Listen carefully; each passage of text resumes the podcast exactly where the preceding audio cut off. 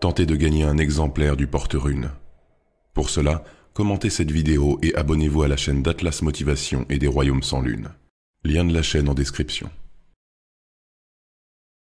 Le porte-rune. Écrit et compté par Tom Dervin. Chapitre 1 L'odeur du fer.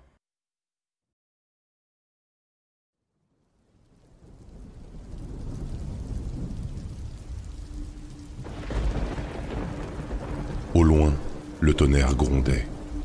C'était une nuit sans étoiles. Une pluie glaçante tombait sur le village tandis que des bourrasques gelées s'engouffraient dans ses rues. Le hameau était isolé de tout. La région qui l'entourait se constituait de landes rocailleuses et de bosquets solitaires. Une route unique et boueuse scindait le bourg en deux. Il était près de minuit lorsque l'étranger arriva, vêtu d'une cape noire ruisselante. Un capuchon dissimulait son visage. Sa monture, un immense cheval noir, piétinait dans la boue. Les renaclements de l'animal libéraient d'épais nuages de vapeur dans l'atmosphère nocturne. À l'entrée du village, le cavalier passa sous une arche de pierre noircie, près de laquelle un étendard orange et blanc patientait, battu lui aussi par la pluie et le vent.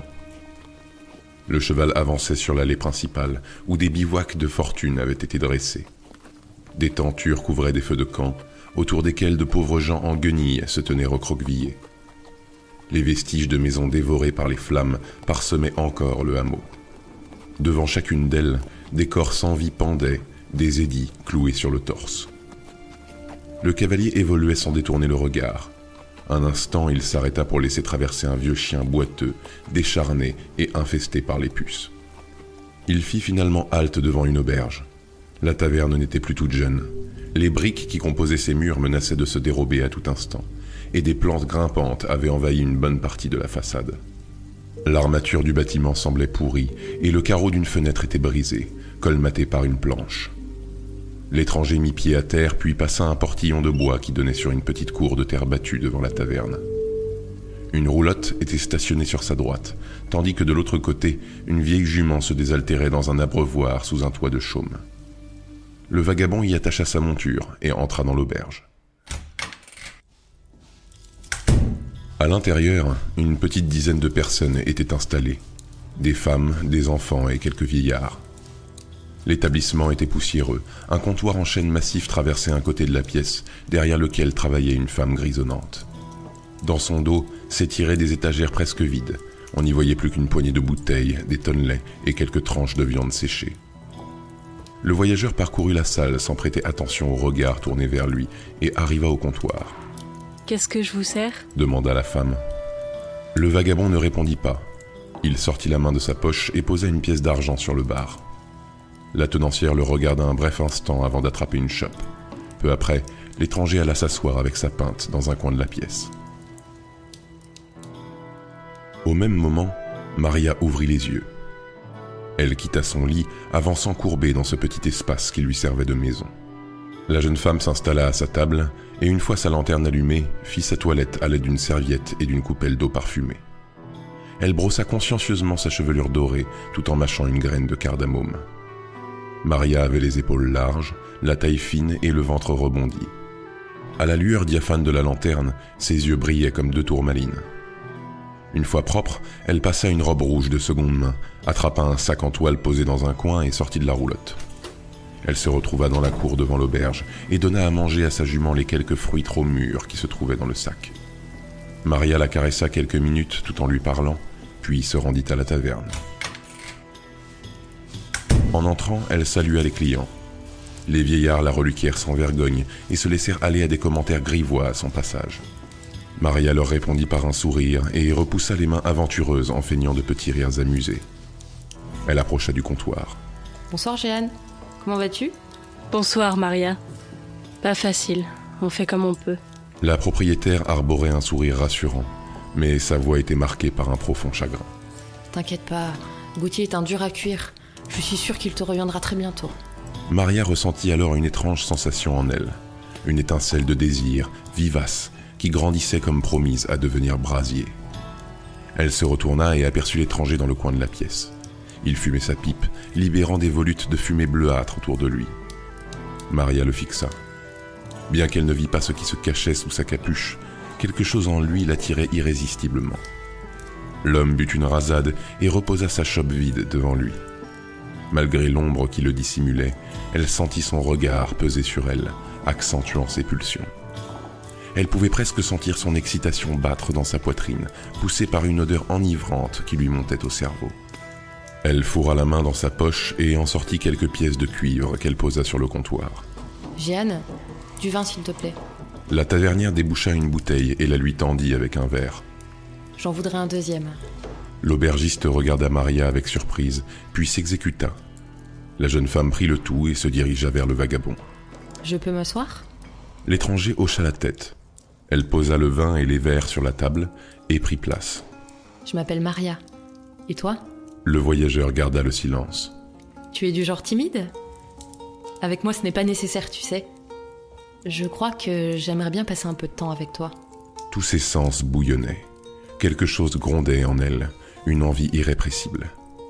La jeune femme passa la main sous la table et la posa sur la cuisse de l'étranger. J'ai une caravane. Là, dehors. On pourrait prendre le vin et s'y installer confortablement? Qu'est-ce que t'en dis?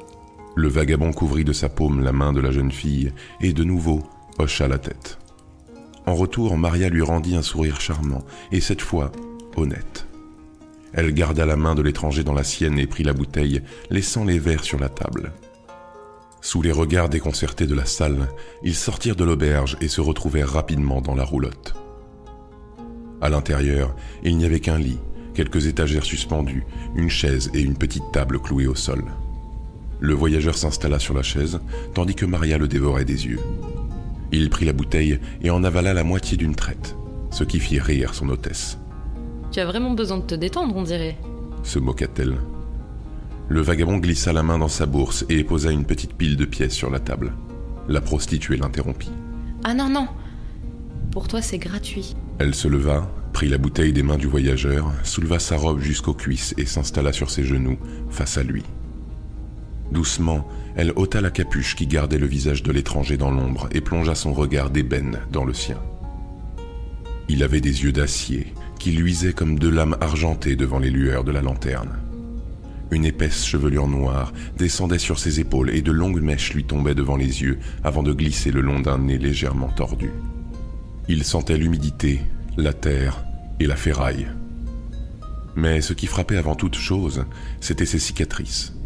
L'une d'elles, la plus longue, partait de l'extrémité de l'arcade et descendait jusqu'en dessous de la joue.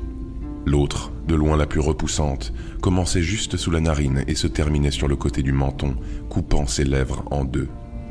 La blessure avait très mal cicatrisé. La plaie ne s'était jamais totalement refermée et laissait un jour à travers lequel on voyait une petite partie de sa mâchoire. Il était repoussant. Pourtant, Maria le regardait sans sourciller. L'étranger, quant à lui, l'observait dans ses moindres détails. Il contemplait ses formes, sa chevelure impeccable, l'odeur du parfum et de la cardamome, sa poitrine à travers la tunique. Bien que ne souriant pas, il avait l'air conquis.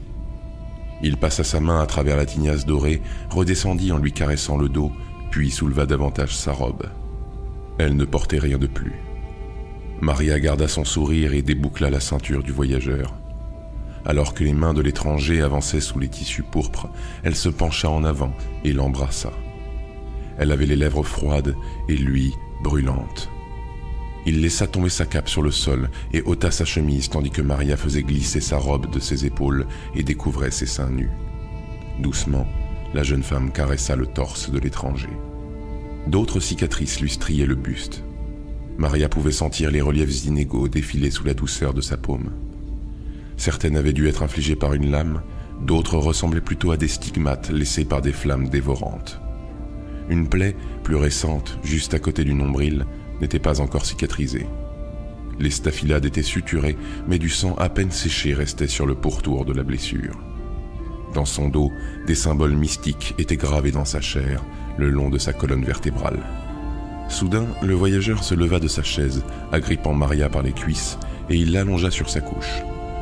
Tandis qu'il l'observait, des pensées étranges semblaient passer dans son regard, comme un tourbillon d'émotions contraires et chaotiques. Dans la minute qui suivit, leurs vêtements jonchaient le sol et leur corps s'entremêlaient. Ils s'offrirent l'un à l'autre sans aucune pudeur, sans aucun doute et sans aucune parole. Ils étaient tous de l'un contre l'autre, à demi couchés, leur cœur battant la chamade au rythme de leur corps qui s'entrechoquait. Le voyageur embrassa la poitrine de Maria et remonta petit à petit le long de son torse. Au niveau de son cou, en un instant, il ouvrit grand la bouche et planta sa mâchoire dans la glotte de la jeune femme. À ce contact, une fumée noire et nauséabonde s'extirpa de la blessure ruisselante. Maria ne pouvait hurler, seul un bruit sourd s'échappa de ses lèvres. L'homme continua d'enfoncer ses dents et de creuser la plaie. Il imitait toute sa force, mais la peau et la chair de la jeune femme paraissaient lui résister. Alors qu'un sang froid, presque gelé, inondait la gorge de l'étranger, les ongles de Maria s'allongèrent pour devenir des griffes. Son visage gracieux se déforma et prit des allures monstrueuses. Ses pupilles se dilatèrent encore et encore, si bien que ses yeux devinrent des miroirs d'une noirceur abyssale. Sa mâchoire doubla de taille, son menton s'allongea et ses dents se changèrent en de véritables crocs. Elle commença à se débattre, à porter de grands coups de griffe dans le dos de son agresseur, lui arrachant des lambeaux écarlates qui vinrent souiller les draps déjà mouillés par les sueurs charnelles. Elle paniquait. L'homme qui la tenait entre ses dents serrait davantage à chaque attaque, tandis que la fumée noire envahissait la pièce. Il se servait de son cou comme on place un bâton entre ses dents avant d'affronter la douleur. Le supplice dura plusieurs minutes, puis Maria finit par abandonner. Ses forces la quittèrent, ses ruades se firent moins violentes, moins rapides. Sa vue s'obscurcit. Alors qu'elle sentait son dernier souffle lui échapper, quelques larmes perlèrent au coin de ses yeux de ténèbres. Enfin, le voyageur réussit à totalement refermer la mâchoire sur son cou. Maria, inerte, bascula avec lui sur le lit. En quelques instants, les griffes redevinrent des ongles, les crocs des dents. Ses yeux noirs se rétractèrent et la jeune femme reprit son apparence innocente, le visage frappé par l'effroi. Ils étaient tous deux nus dans le sang, la sueur et les larmes.